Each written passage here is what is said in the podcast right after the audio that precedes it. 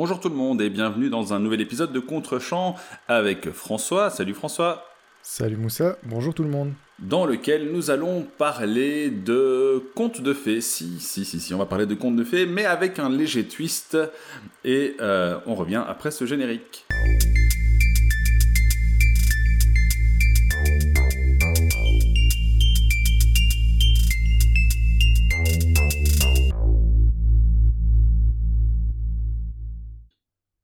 Aujourd'hui, on vous parle de Stardust de 2007, réalisé par Matthew Vaughn, adapté du livre de Neil Gaiman du même titre, dans lequel un petit village britannique se voit euh, séparé du mur. D'ailleurs, ce village s'appelle le mur, et euh, la raison pour laquelle il porte ce nom, c'est que ce mur sépare le monde des humains d'un monde plus féerique où la magie est omniprésente, le royaume de Stormhold. Mais un jour, un jeune homme insouciant du nom de Dunstan décide de se rendre dans cet univers en passant le mur, et qui, le temps d'un soir, a une relation qui se soldera euh, par euh, la naissance de Tristan, qui sera le héros du film, 18 ans plus tard, lorsqu'il souhaite conquérir le cœur de Victoria, la pom-pom girl locale, je ne vois vraiment pas comment la décrire autrement, et qui lui promettra de lui ramener une étoile fraîchement tombée du ciel. Le problème, c'est que Tristan, comme son père, doit franchir le mur, ce qui est normalement proscrit,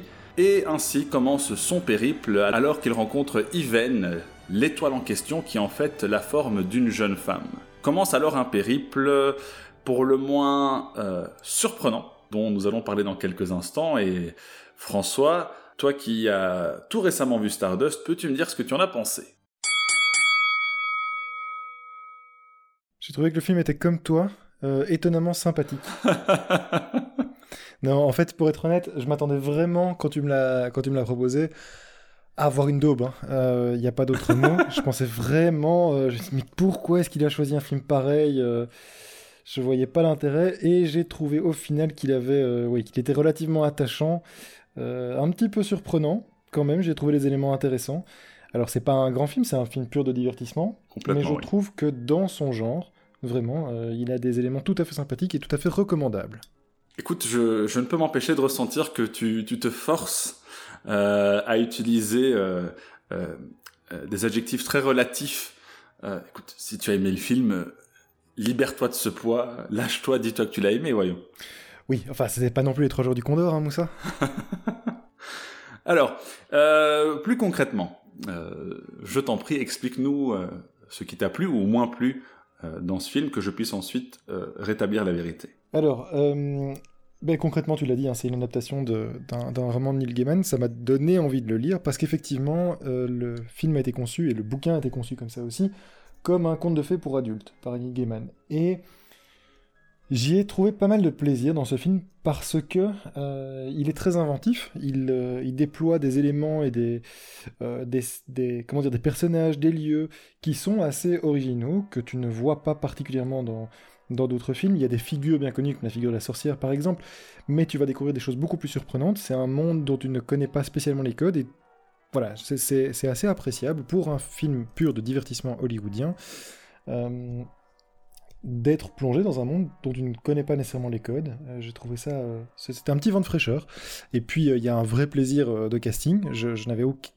En fait, je crois la voir, je crois avoir vu des scènes de Stardust quand j'étais plus jeune, parce que je me souviens notamment de, du pirate de Niro, dont on ne dira pas le, le twist du personnage, mais qui est assez savoureux. Donc ça, je me, ça, je me souvenais.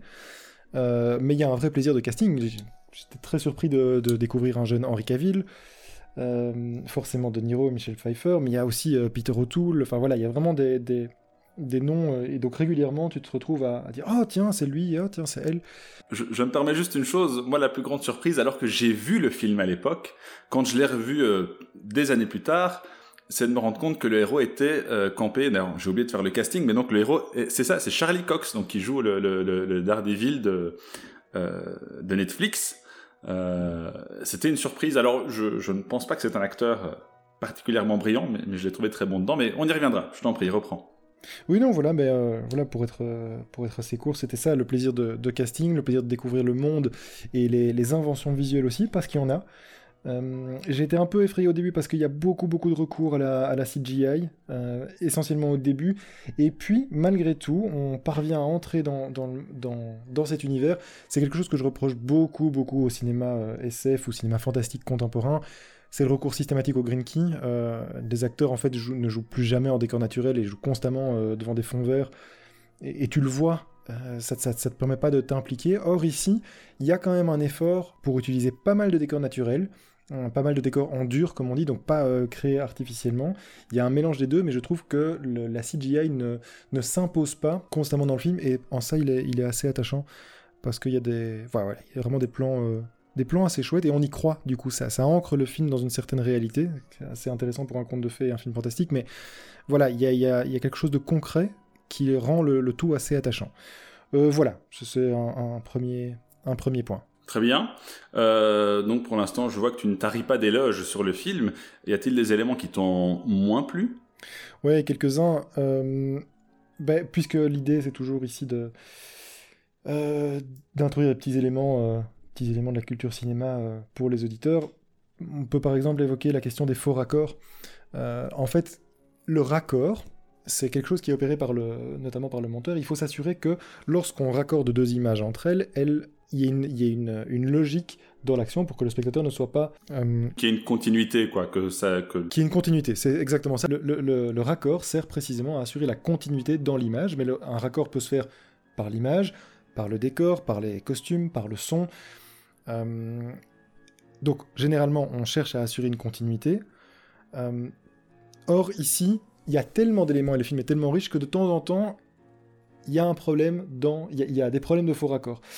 Je pense notamment à un exemple, euh, lorsque le héros utilise un artefact pour pouvoir s'enfuir, il plonge en fait sa main dans un feu magique pour échapper à une sorcière, pour pouvoir allumer cet artefact qui lui permettra de s'enfuir avec, avec l'héroïne. Et donc il se brûle la main, ils sont envoyés ailleurs, et en fait ils sont tu vas avoir plusieurs plans sur le personnage où sa main sera totalement intacte, puisque dans le plan juste après, en gros, ils, arrivent dans les, dans les nuages et ils se font capturer par des pirates. Je crois que les gens qui vont, qui vont écouter ce podcast vont vraiment se dire, euh, s'ils n'ont pas vu le film... c'est quoi ce film Oui, c'est ça, qu'on a, a, on a fumé ou on a, on a pris des substances illicites. Euh, ils se font capturer par des pirates qui sont dans un bateau volant, et qui, un bateau volant qui capture des éclairs. Voilà. Euh... Essayez de me suivre. Je, me mets à la place de ces auditeurs. En gros, quand le personnage se fait capturer, alors qu'il vient de se faire brûler la main, on voit, ils sont, ils sont pris dans un filet et il, il repousse le filet avec sa main et sa main est tout à fait normale. Or, plus tard dans le film, lorsqu'ils sont enfermés dans la cale de ce bateau, ils sont enfermés dos à dos, donc mains liées dans le dos, euh, les, les, deux personnages, et l'héroïne touche la main du héros et on voit sa main est brûlée. Il a, d'ailleurs une petite réaction de, douleur lorsqu'elle touche sa main. Ça, c'est un problème de faux raccord. Et, et, le faux raccord, comment, qui est responsable des raccords dans un film? C'est le ou la script. C'est quelqu'un qui doit s'assurer de la continuité narrative, visuelle et éventuellement sonore. Mais là, pour la continuité sonore, on est plus sur le, monteur son. Mais en tout cas, la script, c'est son boulot de s'assurer que comme toutes les scènes ne sont pas nécessairement filmées dans la chronologie de l'histoire, et bien que les personnages portent exactement les mêmes vêtements, euh, s'ils ont des accessoires, ben que les accessoires soient toujours les mêmes. Euh, voilà, il y a plein d'éléments qui permettent d'assurer la continuité. Or ici, l'univers est tellement riche que là, par exemple, le travail de script n'a pas été bien réalisé et il y a des éléments effectivement de faux raccords. Alors c'est très mineur, bien sûr, ça te sort pas particulièrement. Oui, je, je, sens bien que tu as dû chercher très très loin pour trouver un truc que tu n'aimais pas dans ce film. Oui, enfin c'est pas non plus. Je dois, je dois chercher très très loin aussi s'il faut trouver des vraies bonnes qualités. Hein. Ça, ça reste un film de divertissement. Attention, euh, restons de bon ton. Non, donc voilà, il y, y, a ces petits éléments de faux raccords, euh, mais mais c'est aussi pour dire que le film est particulièrement riche visuellement. Il y a énormément d'inventions, euh, des choses qui sont issues du bouquin. Euh, et, d'inventions que le film apporte. Et donc euh, voilà, quand on a un univers si riche et si développé, ben oui, on, prête le flanc à certaines erreurs, et c'est le cas ici, mais encore une fois, ça reste très mineur. Euh, autre élément, et là c'est un peu plus gênant, malgré tout, et ça c'est un principe plus narratif, j'ai regretté quand même que dans la première partie, toute la première partie du film, les personnages ne soient pas du tout protagonistes de l'histoire. J'ai été séduit surtout par la deuxième partie parce que à ce moment-là, les personnages commencent enfin à devenir actif dans l'histoire, à prendre des décisions et à agir. Ce qui n'est pas du tout le cas euh, dans la première partie où, voilà, où en fait ils subissent les éléments. Et il y a tellement de, choses à montrer et à introduire au spectateur qu'en fait ces, personnages, les, deux personnages principaux sont ballottés euh, entre ces différents lieux, ces différents personnages, ces différents aspects. Et en fait ils n'ont pas beaucoup de ils n'ont pas grand chose à défendre dans cette première partie, donc tu crois pas tellement à ces personnages. En fait, tu commences à t'attacher à eux à partir du moment où ils deviennent protagonistes de l'histoire, euh, c'est-à-dire la deuxième moitié du film. Donc voilà, c'est ces deux éléments. En fait, le terme, le, terme en anglais, on parle de agency, euh, l'agentivité, euh, tel qu'un ami à moi l'a traduit très joliment. C'est-à-dire, ils ne sont pas maîtres de leur destin effectivement pendant la, première partie du film. Ils ne sont pas proactifs, comme tu dis, ils subissent. En fait, ça. En fait, il y, a deux choses. Tu peux ne pas être maître de ton destin. Il y a beaucoup de films qui, qui, montrent des personnes qui ne sont pas maîtres de leur destin, mais qui au moins agissent. Euh, ici, en fait, ils ne, sont, ils ne sont jamais acteurs pendant toute la première partie du film. Ils, ils ne font rien, ils ne font qu'être ballottés justement par tout ce qui les entoure. Je pense à un bête exemple, mais là, lorsque l'étoile parvient à se, à, se séparer de Charlie Cox brièvement, enfin du héros de Tristan, euh, les, ses sœurs étoiles, vraiment, vas-y, pour résumer ce film, c'est impossible, lui, lui envoie une licorne pour qu'elle puisse s'échapper. Mais donc ce personnage ne, ne, fait rien par lui-même, il est constamment aidé et poussé par les autres, et c'est la même chose pour le héros masculin, pour Tristan, qui finalement ne prend pas de décision, n'agit pas, et, voilà, les personnages en gros ne sont pas protagonistes, et ça c'est pendant une partie du film en tout cas, et ça c'est quelque chose qui est potentiellement un petit peu euh, un point négatif euh, dans le film, mais qui se résout effectivement. En fait, la scène pivot, c'est la scène sur le bateau avec, euh, avec le, capitaine Robert De Niro. Je, vais y revenir, mais c'est tout à fait ça. Et à partir de là, ben voilà, ils, ils, changent et ils deviennent acteurs de leur, euh, de leur parcours et ça devient effectivement plus intéressant et plus crédible. Voilà, donc ça c'est pour les petits points, les petits points négatifs. Bah, je te laisse évoquer le film parce que je sens bien qu'il y a un amour débordant de ton côté. Et donc, vas-y, laisse libre cours à ta créativité et à ton, à ton envie de discuter de Stardust Alors tout d'abord, comme toi, la première fois que j'ai vu ce film, en fait, non, je crois que je l'ai même pas apprécié à sa juste valeur la première fois. Je l'ai aimé, euh, mais bon, le film date quand même d'il y a 14 ans, euh, donc c'est pas tout jeune hein, comme film. Euh, ce n'est que plus tard que j'ai réussi à, davantage apprécier le film, et comme toi, j'ai voulu lire le livre. Je l'ai d'ailleurs, je ne l'ai toujours pas lu. Euh, puisque je fais partie de ces gens qui achètent beaucoup de livres et qui ne les lisent pas tous. Mais celui-là, j'ai clairement l'intention de, le lire prochainement. Mais euh, ce, film, en fait, pour moi, le terme, c'est qu'il est savoureux. Il, est d'une générosité liée en partie au fait euh, qu'il prend le parti de te surprendre. Mm-hmm. C'est-à-dire qu'au début, tu t'attends pas du tout à voir ce film-là en fait. Euh, surtout que vu l'époque à laquelle il sort, on est vraiment à une époque où euh, le, le, film fantastique pour adolescents euh, est en plein essor. Euh, hein, on, a, on est plus ou moins à la même époque que, que la trilogie de Narnia. Mm ouais, la boussole d'or et ce genre de choses. Ouais. Tout, tout, à, tout à fait. Une, bonne partie de films assez ratés d'ailleurs. Hein, la boussole d'or, c'est un très bon exemple. On, Narnia, j'ai un, un, peu plus d'amour pour cette trilogie-là, mais, mais c'est des super bouquins. Elle, a ses défauts aussi. Je ne peux que conseiller de vous lire Philippe Pullman, c'est extraordinaire. Euh, oui, euh, et Narnia aussi d'ailleurs, même si c'est une autre époque et nettement moins contemporain, euh, c'est très intéressant. Et donc du coup, quand tu sors de ces films-là et que tu vois Stardust, tu t'attends à voir la même chose, et en fait ça ne l'est pas du tout. ça m'avait déjà plu à l'époque, mais je n'arrivais pas à mettre le doigt sur le pourquoi parce que je ne me posais pas encore suffisamment ces questions-là. quand je l'ai revu, j'ai vu toute une série de choses qui m'ont fait vraiment aimer ce film. Alors c'est en grande partie dû à la surprise, c'est-à-dire qu'il y a euh, c'est vraiment un parti pris euh, du, réalisateur que de, surprendre les, euh, les spectateurs face à un univers qui est censé répondre à certains codes qui sont complètement, je ne veux pas dire dévoyés parce que ce serait péjoratif, mais revisités hmm. en tout cas. Et tu l'as très bien dit au début, euh, c'est une histoire de, fantastique et de contes de fées, mais en fait qui s'adresse à un public adulte. Alors c'est pour, tout public, hein, mais clairement, le public qui va le plus apprécier ce film-là, c'est un public adulte, parce que justement, euh, il s'attend à retrouver les codes euh, des films de, son enfance, et en fait tombe face à quelque chose de beaucoup plus subtil. pour, pour, donner un bête exemple, la première fois que Dunstan, donc le, père de Tristan, veut traverser le mur, il se retrouve face à un, espèce de vieux garde, un, homme euh, qui se tient sur une canne et qui, l'empêche de passer de l'autre côté du mur. et qui s'avère être un, expert en arts martiaux. Ouais.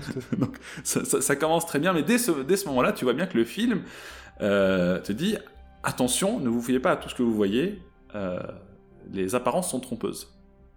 Donc ça, c'est la première chose. Deuxièmement, il y a effectivement un casting euh, riche.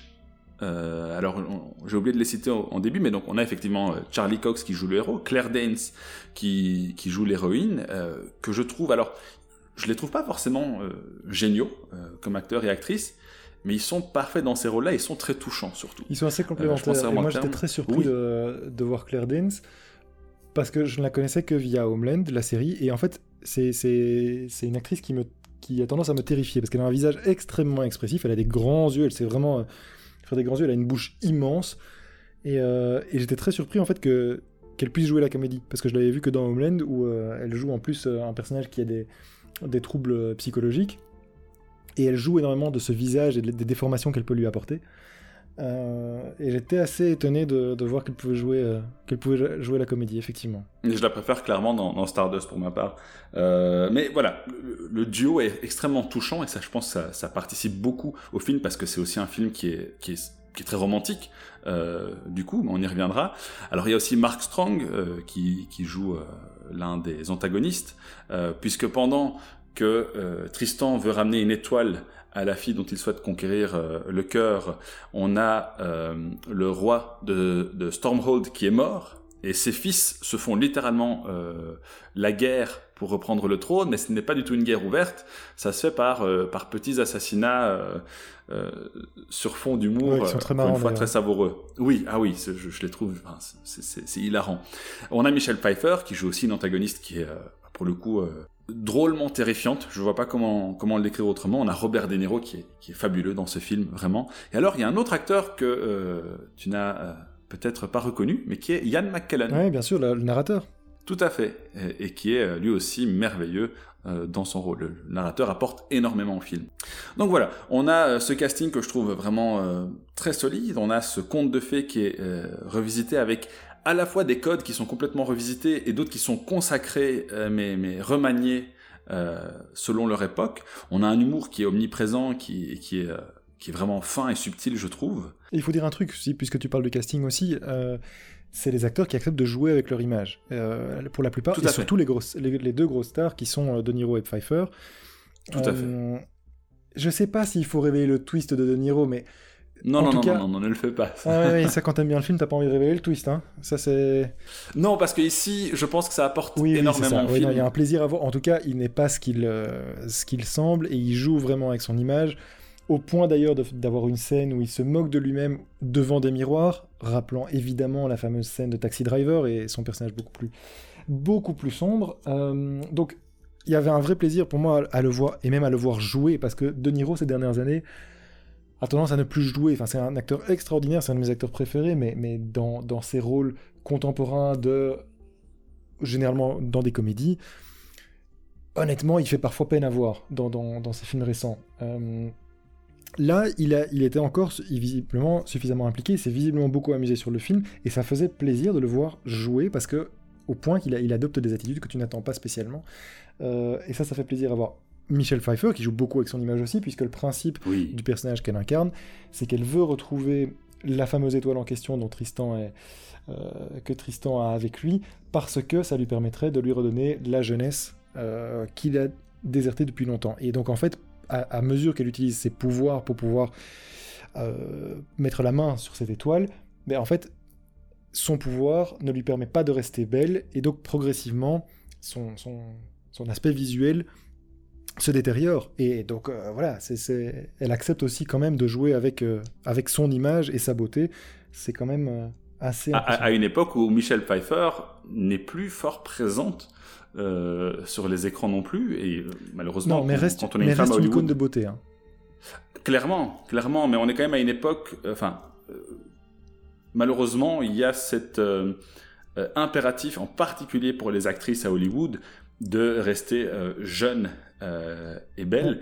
ce qui est un contresens, je me permets une petite parenthèse, j'avais récemment lu un article sur Maggie Smith, mhm.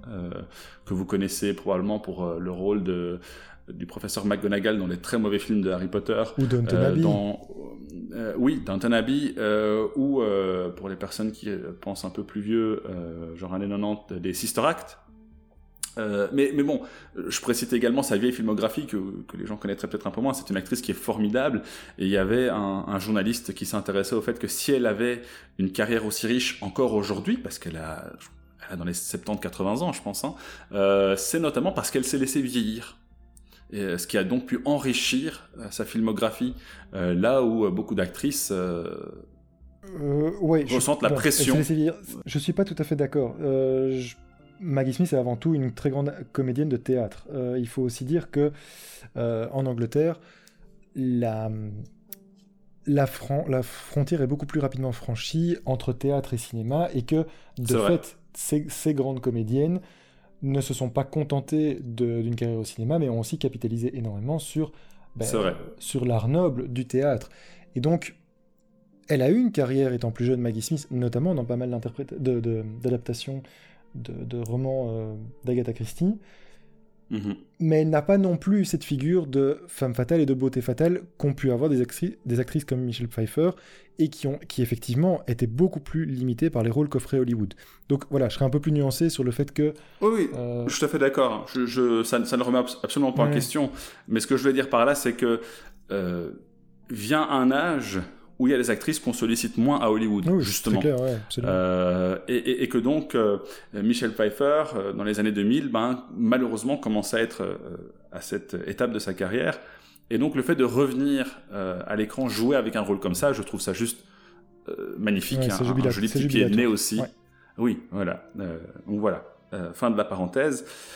alors pour répondre à, à ta critique sur sur les deux parties du film, mhm. euh, je suis tout à fait d'accord, effectivement, et je pense en fait, alors faudrait lire le livre en fait hein, pour le savoir, mais je pense que c'est une, volonté euh, de l'auteur, sinon en tout cas euh, du réalisateur et, des scénaristes de l'adaptation, parce qu'il y, a un twist, comme tu l'as dit, lorsqu'ils rencontrent le personnage de De Niro, qui leur permet en fait de devenir les héros de leur film.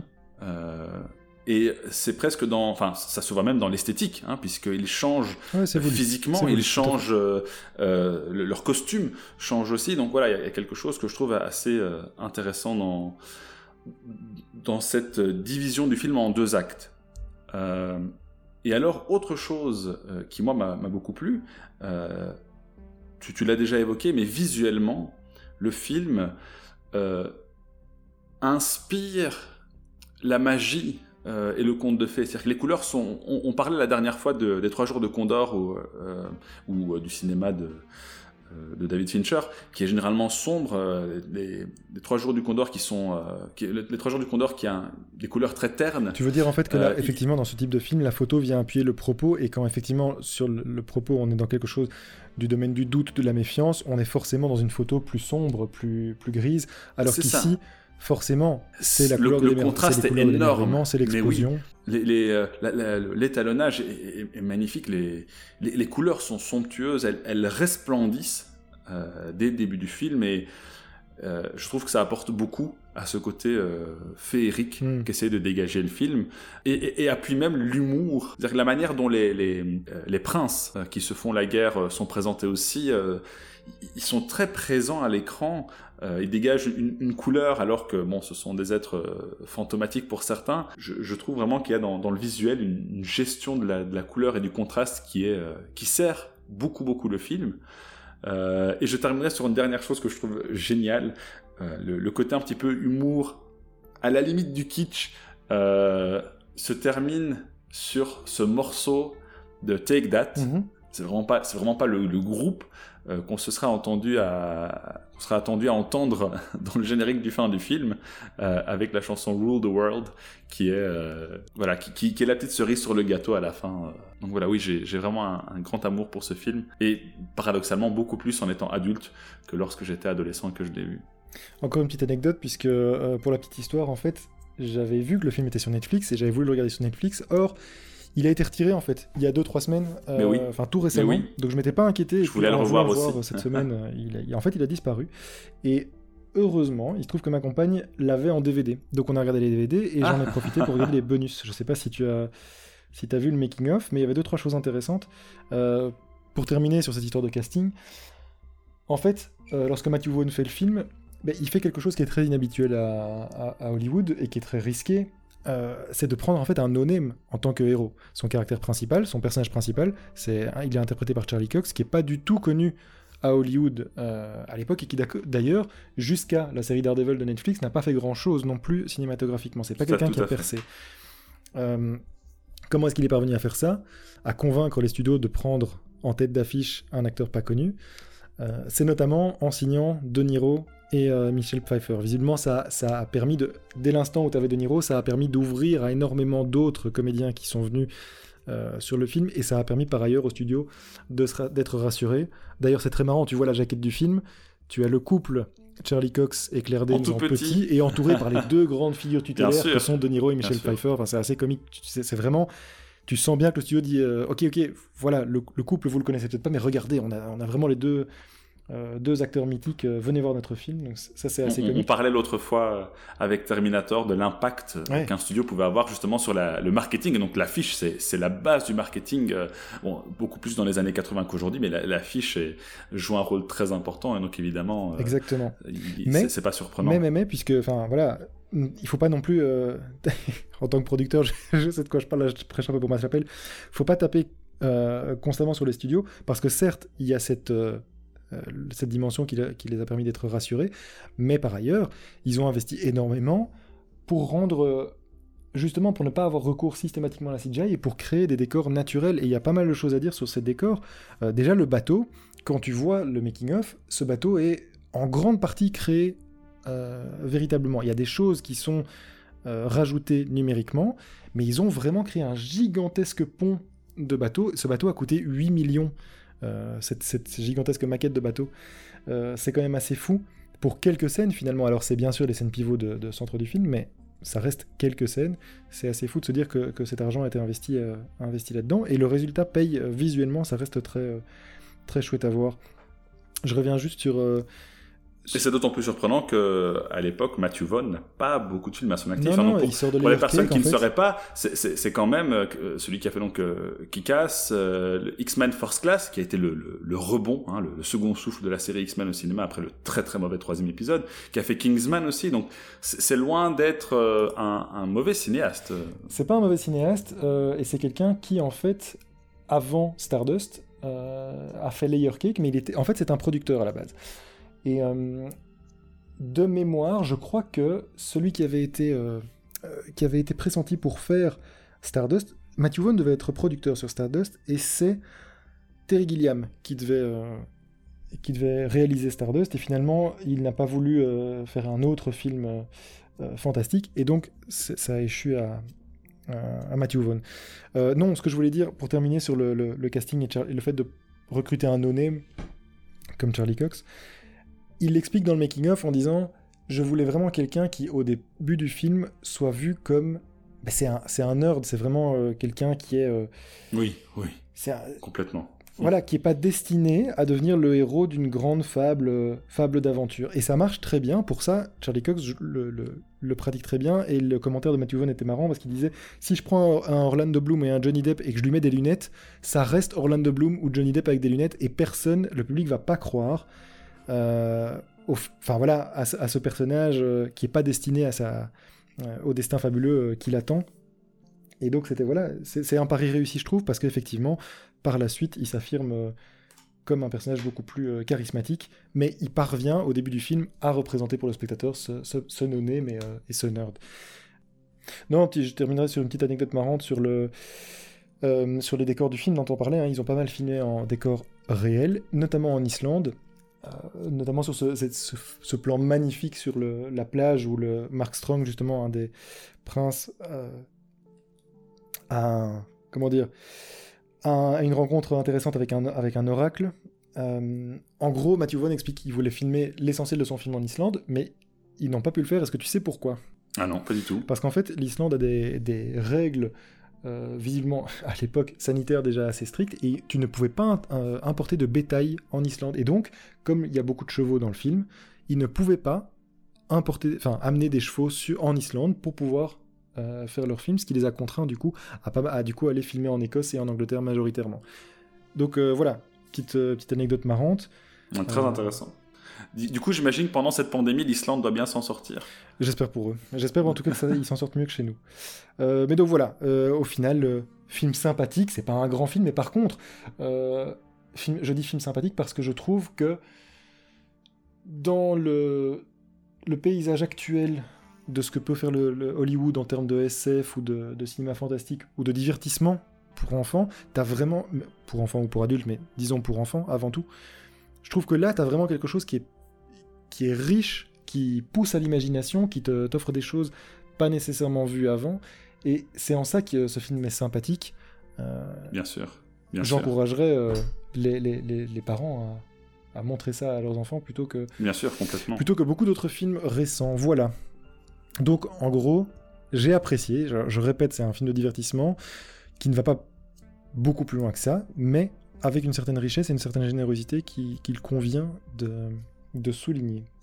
Une, dernière chose, hein, puisque tu parlais de décors et de bonus, euh, tant que j'y pense, parce que je pense que tu as vu la trilogie du Seigneur des Anneaux, donc je, ne pense pas qu'on en discutera euh, dans ce, dans ce podcast, mais euh, n'hésitez absolument pas à voir les, les bonus et les making-of du Seigneur des Anneaux. C'est probablement parmi les seuls que j'ai vus à ce jour, mais ils sont fascinants. Ils sont fascinants parce que justement, il y avait cette volonté de, de garder quelque chose d'authentique jusque dans les plus petits détails. Je trouve ça génial. Évidemment, il y a beaucoup d'effets numériques. Bon, j'y suis clairement moins allergique que toi, euh, mais euh, c'était clairement la, la solution qui était privilégiée quand il n'y avait pas d'autre choix. Et je pense que c'est un peu pareil dans, Stardust. Tout ce qu'on pouvait faire physiquement, ben, ils mhm. l'ont fait. Euh, et, pour le reste, ben oui, pour le reste, des écrans verts, des effets numériques. mais voilà, moi je suis meilleur public que toi manifestement. Oui, un peu moins de goût, un peu moins de... c'est pas grave, Moussa. On apprend. Mais euh, j'espère bien te, Merci, professeur. de l'utilité des décors naturels. C'est quand même. Ah disons que c'est une manière d'ancrer le récit dans, dans, le réel et d'amener plus d'empathie, du coup, d'amener plus de crédibilité à un univers. Ah, je, suis euh, entièrement d'accord. Je, je, pense qu'en termes d'authenticité, en, termes d'authenticité, je pense que ça apporte beaucoup. Euh, c'est une des raisons pour lesquelles j'aime beaucoup ce que fait Chris Nolan, par exemple, parce qu'il essaye de rendre ses films très authentiques et de recourir euh, le moins possible euh, à des effets numériques. Donc oui, moi je, suis tout à fait partisan de quelque chose de beaucoup plus euh, en dur, comme tu disais. Mais voilà, quand c'est pas le cas, je fais avec. Pour, pour, préciser, parce que c'est pas c'est pas une posture caricaturale. Hein, si si, c'est dogmatique, mais c'est pas grave, vas-y. Hein. le numérique peut apporter beaucoup de choses. C'est pas en fait le, le, point de vue que j'essaie de développer là, là-dessus et pour terminer, c'est que le cinéma, enfin l'excès de numérique pratiqué actuellement a, complètement a fait perdre au cinéma sa notion d'émerveillement. Le cinéma doit pouvoir susciter un émerveillement euh, chez le spectateur et, travailler l'imaginaire. Dès l'instant où le numérique permet de tout faire, de, tout montrer, ben, tu perds cette capacité d'émerveillement. Et donc, je pense que le recours systématique au numérique est en fait une solution de facilité et que parfois, c'est pas, pas systématique, mais parfois, le fait de rester et de, subir des contraintes de décor et de ne pas avoir systématiquement recours au numérique pour tout gommer, pour tout montrer absolument comme on veut, permet un ancrage et un émerveillement qu'on a un peu perdu aujourd'hui. Oui, je suis tout à fait d'accord. Hein. ça me fait penser à un film qui n'a absolument rien à voir avec Stardust, euh, mais on va boucler là-dessus. Je crois que c'est la troisième fois qu'on dit qu'on va boucler, donc on va vraiment boucler cette fois. Euh, c'est euh, Baby Driver, euh, Ouh, ah, ça il faudra qu'on en parle parce que. Ah oui, oui, ok. tu fais partie des gens qui adorent Baby Driver. Alors absolument pas, non. Euh, ah. C'est même pas que j'adore, mais je trouve que le fait d'avoir des vraies courses avec des vrais cascadeurs, ça, ah, quand tu t'es tapé euh, 8 films de Fast and Furious, en particulier les derniers, tu vois la différence en fait de euh, entre euh, des effets numériques et euh... ouais, tu, tu, tu, perçois, oui, c'est une question de perception, je suis d'accord. C'est ça, voilà, tu, tu, le sens complètement. Mais sinon, non, je, je suis pas un grand fan de Baby Driver. Mais bref, euh, cette fois-ci, euh, on la boucle pour de vrai. et ben écoute, merci encore François de t'être prêté à l'exercice. Avec plaisir, merci pour la recommandation. Mais oui, mais pas de quoi. C'est toujours un plaisir de te faire voir des bons films, tu sais. Euh... Et euh, Pas de commentaire parce que vraiment. Après, après, après la, la, conclusion sur les trois jeux du Condor, je... j'ai besoin de respirer, Moussa. J'ai besoin de respirer. On, se retrouve la semaine prochaine euh, euh, pour un nouveau film que euh, François m'aura recommandé. Un bon film. Prenez bien soin de vous. on espère, on espère. L'espoir, tant qu'il y, a de, tant y a de la vie, il y a de l'espoir. et pour l'instant, de la vie, on en a besoin. Donc prenez bien soin de vous, prenez bien soin de toi, François. Et à bientôt. Salut tout le monde, bye.